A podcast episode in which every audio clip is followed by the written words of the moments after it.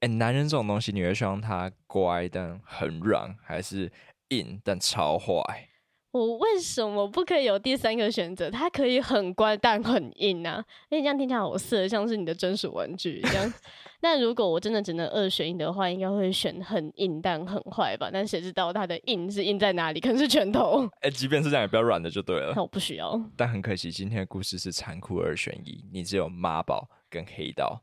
今天的投稿来自妮娜，她说：“我在十八岁的时候，透过交友软体，迎来了人生第一次正式的告白，跟 A 男在一起了。”但随着热恋期过去，我渐渐的发现，A 男的年纪虽然比我大，但行为还有处理感情的方式都蛮幼稚的。而且我最受不了的地方就是，他都已经二十岁了，但竟然出门的时候还要征求妈妈的同意。我可以体谅他的妈妈只有一个宝贝儿子，但这也太夸张了吧！在一起的这三个多月，我们只约过一次会，甚至没有一起看过电影或吃饭。哎，他完全印证了一句话，叫做“世界上最远的远距离，就是我跟你之间隔着一个妈”。这也太可怕了，很真实。就在这个时候，出现了一个 B 男，B 男大我十二岁，他满足了所有我对于男人的幻想。他身高一百八十公分，他有在健身，他很绅士，他很风趣，而且多金。好色，我是量很多的意思。对我而言，除了年纪以外，根本就是白马王子吧。就这样，我开始偷偷的和他出门约会了。B 也表示对我非常的感兴趣，你们懂的，就是那种兴趣。不过，基于那时候我跟 A 还在一起，所以我拒绝了这个非常诱人的提议。正当我回家，依然沉醉于他那男人味的时候，B 跟我说他有一个秘密，他还有另外一个身份，怕说出来我会怕。我说：“诶你就讲啊，难道你是蝙蝠侠吗？”他说：“不是，但我是黑道。”好，我必须说，刚刚前面那一整段都是叶家在加戏。他明明原本的投稿只是说我有个身份，我是黑道，然后就结束了。他怎么可以生出那一段？我想这不 是秘密吗？怎么拍一个就讲出来？这黑道都这么直来直往。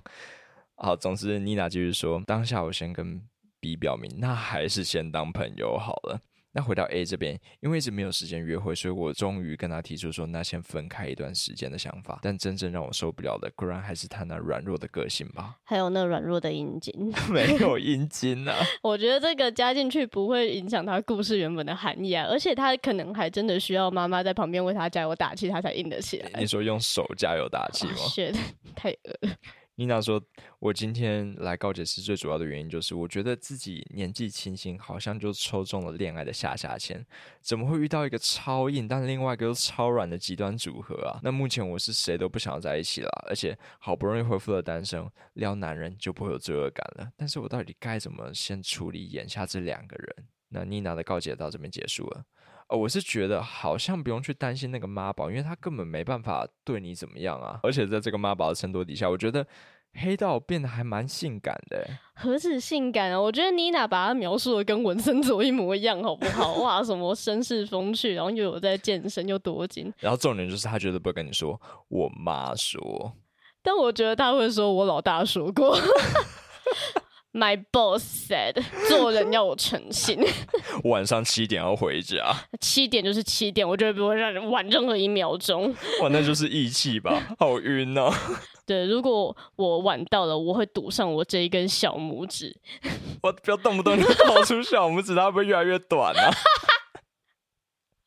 哎、欸，如果说我们人的手的小拇指是三个指节，好了，你左手加右手就是六个，然后你的脚就是两个小指节，那加一起你总共有十次机会可以来违背你的承诺，那第十一次可能就是你的生命了。哦，我不知道，鸡鸡可以分几次来切？你说它要像牛舌一样慢慢磨吗？哎、欸，等一下，黑道的社会不是这样运作吧？我们真的对 黑道一无所知、欸欸，真的，所以我们不知道具体来说交往会变成怎样。但是单纯的约炮应该还好吧？对啊，会惨到哪里？就是难不成他就掏出一个针头说：“好，我们今晚来嗨一下，这样吗？”哇，他要帮你打奇怪的东西吗？所以他那时候打你屁股不是在跟你调情呢，他是想要把血管拍出来。哦，这太可怕了吧！不要这样啊。哦，不过我这边自己有一个有人的经验，就是我的朋友他的其中一任好像就是在混黑道的。嗯。但是我跟他们有几次聚餐，我真的觉得那一位黑道叔叔，他人是真的很慷慨又讲义气。年纪比你朋友大就对了。呃，我朋友年纪蛮大的。OK。对对对，然后就是很直率，而且请你吃东西都会请那种特别好的。可是后来我妈会跟他分手的原因，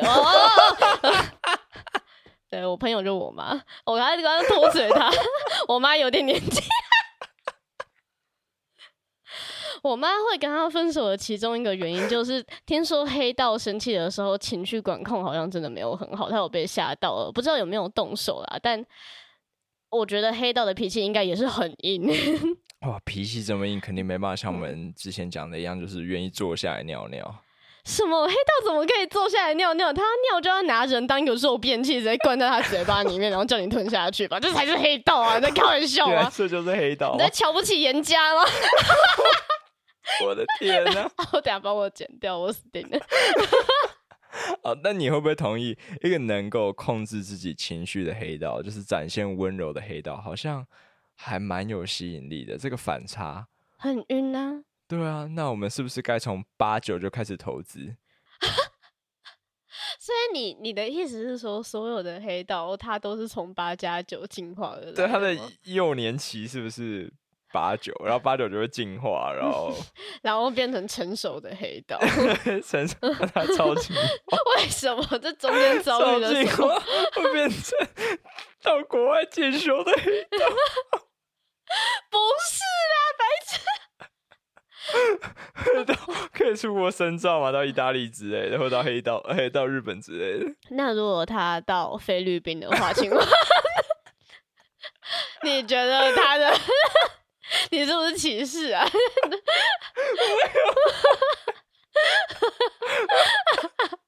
那墨西哥呢？很帅、啊。我觉得这很棒，就是他们可以从八加九变成 The Mafia。啊，所以就是妈宝跟 The Mafia 的对决吗？呀呀呀！那我选 The Mafia。我也是，我觉得妈宝没什么好选的，所以回答妮娜的问题，我觉得。黑道其实算是不错的选择，我可能会想要玩玩看。我知道以身犯险总是充满了这种致命的吸引力，嗯，但如果今天你在寻求的是一种有别于妈宝的负责还有安全感的话，那也未必一定要是黑道不可啦。应该说，任何愿意负起责任的人都可以是黑道。对，就是看好他们的小拇指。越来越短，哎、欸，不是，那有一天如果那个妮娜要离开这段感情的话，她是要留下自己的拇指吗？对，就是这是我们的信物，表示我们互相老死不往来，他就不会是恐怖情人了。你的代价只是一个小指头而已，这好像是个划算的交易。比起你被一个黑道追杀，那我剁我的小拇指好。好，那如果有一天他偷吃的话，就留下他的鸡鸡，没错，可以。好，那我们今天就先聊到这边喽，拜拜。拜拜。